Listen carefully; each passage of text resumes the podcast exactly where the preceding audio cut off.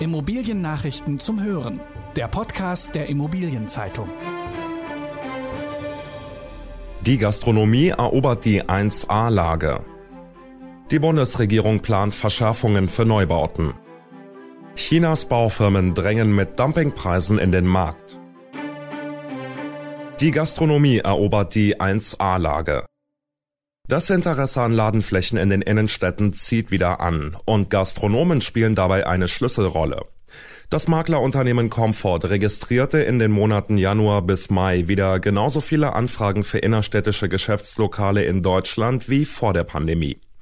Mit fast einem Viertel kamen die meisten Anfragen aus der Gastronomie, gefolgt vom Modehandel mit einem Anteil von einem Fünftel.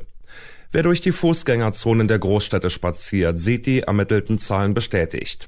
Lokale scheinen wie Pilze aus dem Boden zu schießen. Sie heißen Chidoba, Taumi oder Bento Box und gesellen sich zu den schon etablierten Vielmietern wie Hans im Glück und Subway.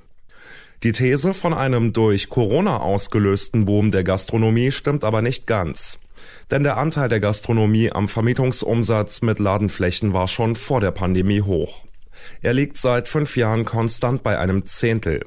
Doch etwas anderes hat sich verändert. Die Gastronomie wird sichtbarer, weil sie nun auch in den Abschnitten der 1A-Lagen zum Zug kommen, die ihnen vorher verschlossen waren. Mehr dazu lesen Sie in unserer aktuellen Titelgeschichte Die Gastronomie erobert die 1A-Lage. Die Bundesregierung plant Verschärfungen für Neubauten. Die Bundesregierung will Immobilieneigentümer beim Klimaschutz stärker in die Pflicht nehmen. Das geht aus dem als vertraulich gekennzeichneten Papier Klimaschutz Sofortprogramm 2022 hervor. Darin heißt es, dass ab dem Jahr 2023 alle Neubauten nach Effizienzhausstandard 55 der KfW Förderbank errichtet werden sollen. Ab dem Jahr 2025 sollen nochmals verschärft werden, dann auf Effizienzhausstandard 40. Geplant ist auch eine Solardachpflicht. Das heißt, Eigentümer müssten bei Neubauten und größeren Dachsanierungen Photovoltaik- oder Solarthermieanlagen installieren. Im Bestand will die Bundesregierung auf Fördermittel setzen. Geld soll es aber nur noch geben, wenn nach der Sanierung mindestens KfW 70 Niveau erreicht wird. Verbände der Immobilienwirtschaft kritisieren die hohen Kosten, die auf Eigentümer zukommen würden.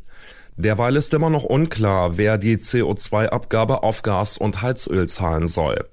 Die federführenden Bundesminister hatten sich darauf geeinigt, dass Vermieter die Hälfte der Kosten übernehmen sollen.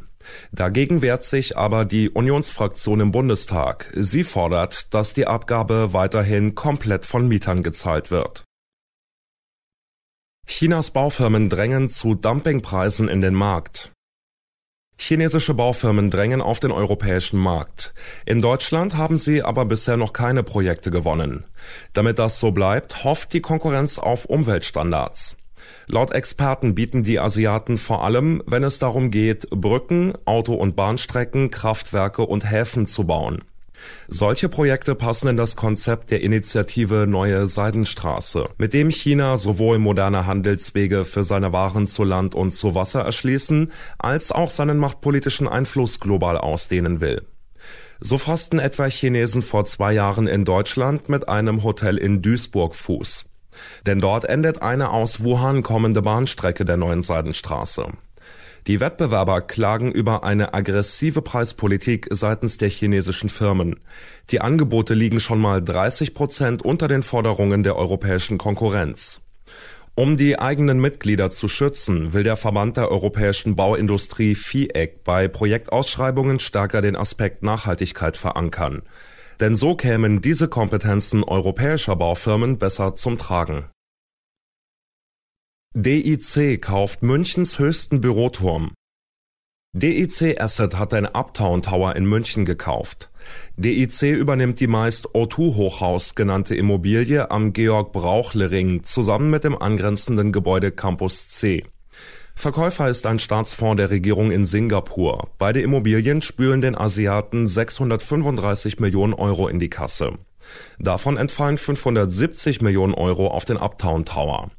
Das Hochhaus ist mit einer Höhe von 146 Metern das höchste Bürogebäude der Stadt.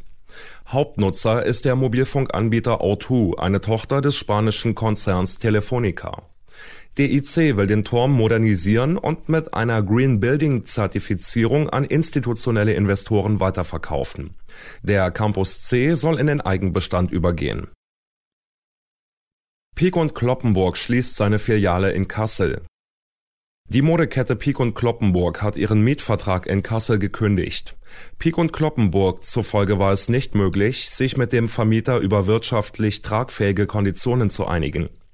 Vermieter der Immobilie am Königsplatz ist Warburg HIH Invest Real Estate. Der Mietvertrag läuft noch bis November, dann macht die Modekette nach knapp zehn Jahren dicht. Es ist trotzdem möglich, dass sie in Kassel bleibt. Dafür müsste sich der Modekette zufolge aber eine besser geeignete innerstädtische Fläche finden. Kleinere MIPIM ohne Partys auf den Yachten. Wegen der Corona-Pandemie fällt die Immobilienmesse MIPIM im französischen Cannes in diesem Jahr kleiner aus.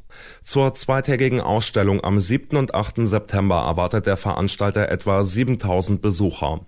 In normalen Zeiten waren bis zu 26.000 Teilnehmer an die Côte d'Azur gereist. Knapp 200 Unternehmen haben sich bislang als Aussteller, Teilnehmer oder Referenten eingebucht. Viele Interessierte stehen zwar bereit, warten aber die weitere Entwicklung bei den Reiseeinschränkungen ab. Deutschland wird stark vertreten sein. Neben Berlin und Hamburg haben sich auch bereits viele weitere Städte angemeldet. Verzichten müssen Teilnehmer und Aussteller aber auf die traditionellen Yachtempfänger am Rande des Festivalgeländes. Der alte Hafen ist dieses Jahr nicht Teil der Messe. In der kommenden Folge untersucht der IZ-Podcast Bauaktivitäten deutscher Unternehmen im Ausland. Das waren die wichtigsten Schlagzeilen der Woche aus der Immobilienbranche. Redaktion Christine Rose, Peter Dietz und Monika Leikam. Alle Infos gibt es zum Nachlesen in der aktuellen Ausgabe der Immobilienzeitung. Jetzt 10 Euro sparen mit dem Schnupperabo. Mehr Infos unter iz.de slash Schnupperabo.